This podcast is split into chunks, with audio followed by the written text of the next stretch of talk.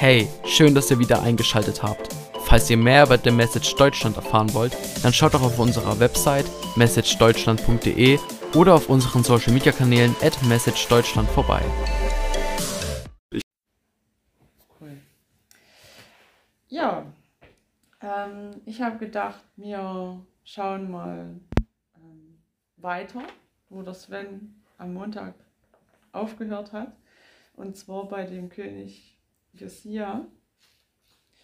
Ähm, das war ja echt cool, was der gemacht hat und sehr, sehr, sehr wichtig. Und ja, ähm, und meine Frage heute war, die da drüber steht, ähm, ist uns die gute Nachricht Gottes ähm, genug oder sind wir mit der guten Nachricht Gottes zufrieden? Also der SG hat ja gestern auch wieder so schön erwähnt, wir sind Evangelisten, wir sind ein ja, Ministry, die das voll auf dem Herzen hat und ähm, ja, und ich möchte heute die Frage mal im Raum stellen, ähm, ob wir damit zufrieden sind. Und ich glaube nämlich, dass wir es oftmals nicht sind. Ähm, ja, und das hat für mich auch so ein bisschen gepasst, wie es mit dem Josias hier weitergegangen ist. Der hat das Land gereinigt und hat unglaublich, ja, dann einfach einen großen Schritt für das Volk zum Herrn wieder gebracht. Dann hat er auch noch das Passa gefeiert, wie es noch nie ähm, so gefeiert wurde, also seitdem es das erste Passafest gab. Und dann, ähm, ja, lese ich mal vor. 2. Chronik 35, Vers 20. Nach all diesem, als Josia das Haus wieder hergerichtet hatte, zog Necho, der König von Ägypten, herauf, um bei Karkemisch am Euphrat zu kämpfen. Und Josia zog aus ihm entgegen. Da sandte er Boten zu ihm und ließ ihm sagen, was habe ich mit dir zu tun, König von Juda? Nicht gegen dich komme ich heute, sondern gegen das Haus, mit dem ich Krieg führe. Und Gott hat zu mir gesagt, dass ich eilen soll. Lass ab von Gott, der mit mir ist, damit er dich nicht verdirbt. Josia aber wandte sein Gesicht nicht von ihm ab, sondern verkleidete sich ähm, und war entschlossen, gegen ihn zu kämpfen. Und er hörte nicht auf die Worte Nechos, die aus dem Mund Gottes kamen. Und er kam in die Ebene von Megiddo, um zu kämpfen. Und die Bogenschützen schossen auf den König Josia.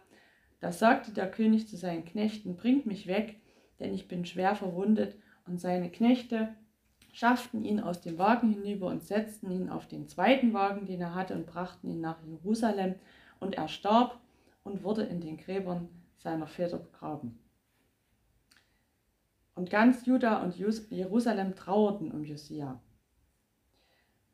Und in einer Parallelstelle, weil ich habe mich so ein bisschen gefragt, wer, gegen wen kämpft der dann und warum kommt dann hier der Josia? In der Parallelstelle in 2. König 23 ist nochmal ähm, genau geschrieben, ähm, vor Josia gab es keinen König wie ihn, der zu dem Herrn umgekehrt wäre mit seinem ganzen Herzen und mit seiner ganzen Seele und mit seiner ganzen Kraft nach dem ganzen Gesetz des Mose. Und auch nach ihm ist seinesgleichen nicht aufgestanden. Ähm, dann lese ich mal weiter, Vers 28. Und die übrige Geschichte Josias und alles, was er getan hat, ist das nicht geschrieben im Buch der Geschichte der Könige von Juda? In seinen Tagen zog der Pharao Necho, der König von Ägypten, zum König von Assur hinauf an den Strom Euphrat. Und der König Josia zog ihm entgegen. Aber Necho tötete ihn bei Megiddo und so weiter. Ähm, also der Necho ist quasi überhaupt nicht gegen Josia losgezogen, sondern der Josia hat sich einfach irgendwie gedacht, ich muss mich einmischen und ist dann tatsächlich einfach so da gestorben, nachdem er diese ganzen krassen Dinge getan hat. Und ich habe mich gefragt, ähm, ja, wie kann sowas passieren? Das steht natürlich jetzt nicht hier, aber ich glaube, ich weiß nicht, vielleicht hat er gedacht, ich habe jetzt hier so viele Jahre verwendet, um hier das Land zu reinigen. Ähm, was machen Könige noch so? Ja, die führen Kämpfe und sind siegreich. Jetzt will ich doch ja auch mal irgendwie so einen Sieg vorweisen oder so. Vielleicht hat er sich das gedacht, dass er gedacht hat, ich will jetzt mal einen Kampf ziehen und damit ich auch mal kriegerisch irgendwie was vorweisen kann.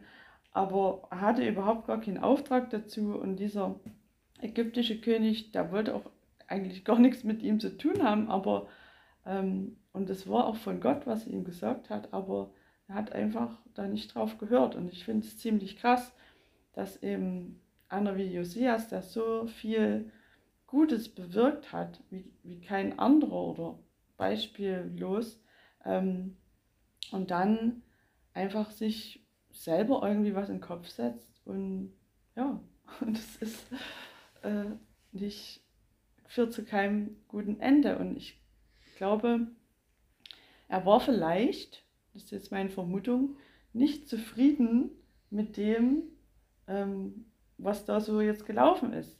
Und er hat gedacht, ich will irgendwie noch mehr erreichen. Ähm, und ich möchte mal einen Sieg vorweisen oder was auch immer. Ähm, ja, also er war hier an dieser Stelle nicht zufrieden. Und das ist, wie es dem König Josia hier ergangen ist. Und das ist was aus dem Alten Testament. Und ja, und jetzt ist in den vergangenen Tagen noch was passiert, was ziemlich krass ist. Ähm, ja, was in, ja, in unserer Zeit ist, aber was irgendwie auch ein bisschen mit, oder nicht bisschen, wo es bei mir um Zufriedenheit ging. Wir haben ja für den Bruder in Miltenau im Gebet mitgerungen, dass der ja, einfach gerettet wird, dass er überlebt, dass er geheilt wird. Und ja, und dann haben wir am Sonntag die Nachricht erhalten, dass er zu Jesus gegangen ist. Und ich war natürlich erstmal ja, sehr getroffen davon und, und in dem Moment dann aber kommt mir übelst ja, intensiv in Bibelwort in den Sinn aus Römer 14, ähm, Vers 9. Und sei es nun, dass wir leben, sei es auch, dass wir sterben, wir sind des Herrn. Und es kam wirklich diese Frage in mir auf, sind wir zufrieden mit dem, was Gott uns gibt, was er, und aber vor allen Dingen die Grundfrage, sind wir mit dem zufrieden, was er schon also erreicht hat für uns, die Versöhnung mit dem Vater, ähm, das, was Jesus für uns getan hat, dass wir, egal ähm, was wir erleben, wo wir durch müssen, ähm, dass wir damit zufrieden sind, dass wir zum Herrn gehören. Und ich finde es ziemlich krass, dass ich, ja, dass ich, also dass man merkt, dass wir es oftmals nicht sind. Und ja, das hat mich bewegt und ähm, ich glaube, wir sollten immer wieder darüber nachdenken und einfach auch darum ringen, ähm, dass uns das tatsächlich genügt, dass wir damit zufrieden sind, weil äh, es, gibt, es gibt nicht mehr. Also was wir uns sonst noch wünschen, ist niemals so viel wie das, was Jesus für uns getan hat, dass wir wieder eins mit dem Vater sein können und dass wir zu ihm gehören können. Ähm, ja, und das ähm, wollte ich heute durchbedenken. Und ich denke, das, das kann man, ähm, da kann man ja immer wieder so drauf rumkauen und ähm, ja, und dass man nicht irgendwo dann wo landet, wie der Josias, ähm, der sich irgendwie, ich weiß nicht warum, selber dann Dinge überlegen wollte, weil er irgendwas erleben wollte oder warum auch immer. Ähm, das kann uns, denke ich, genauso passieren. Und deshalb ist, glaube ich, wichtig, dass wir ja, schauen, wie es um unsere Zufriedenheit steht. Und ja, genau, bete ich noch mit uns. Ja, Vater, es ist unglaublich immer wieder dein Plan, den du hattest, ähm, seit wir uns von Anfang an von dir abgewendet haben.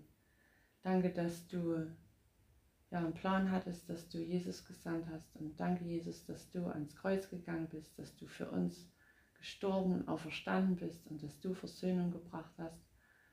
Und ja, wir können das nur immer wieder erzählen und darüber reden und ähm, darauf rumkauen, dass es wirklich ja unser Leben wird, dass wir das in unser Herz bekommen und wirklich ähm, immer wieder prüfen, ähm, ja, wenn wir von den Dingen, die uns umgeben, geschockt sind, traurig sind oder einfach nicht zufrieden sind, hat, dass wir immer wieder das in Relation setzen zu dem, was du für uns getan hast, was du für uns erbracht hast und worin wir leben dürfen, jetzt schon und worauf wir hoffen dürfen und was wir erleben werden in Ewigkeit mit dir, Herr.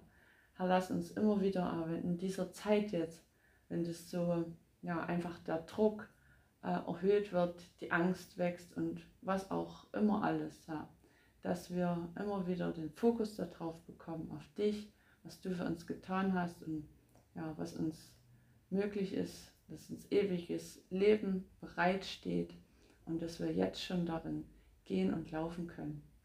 Herr, hilf uns dabei ähm, und danke, dass du mit uns bist. Wir loben und preisen dich dafür.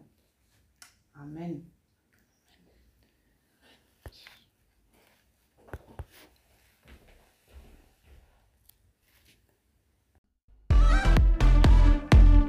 Vielen Dank für das Anhören unseres Podcasts. Vergesst nicht, uns auf allen Plattformen zu folgen, damit ihr nichts mehr verpasst. Bis dahin seid gesegnet und bis zu einer weiteren Ausgabe.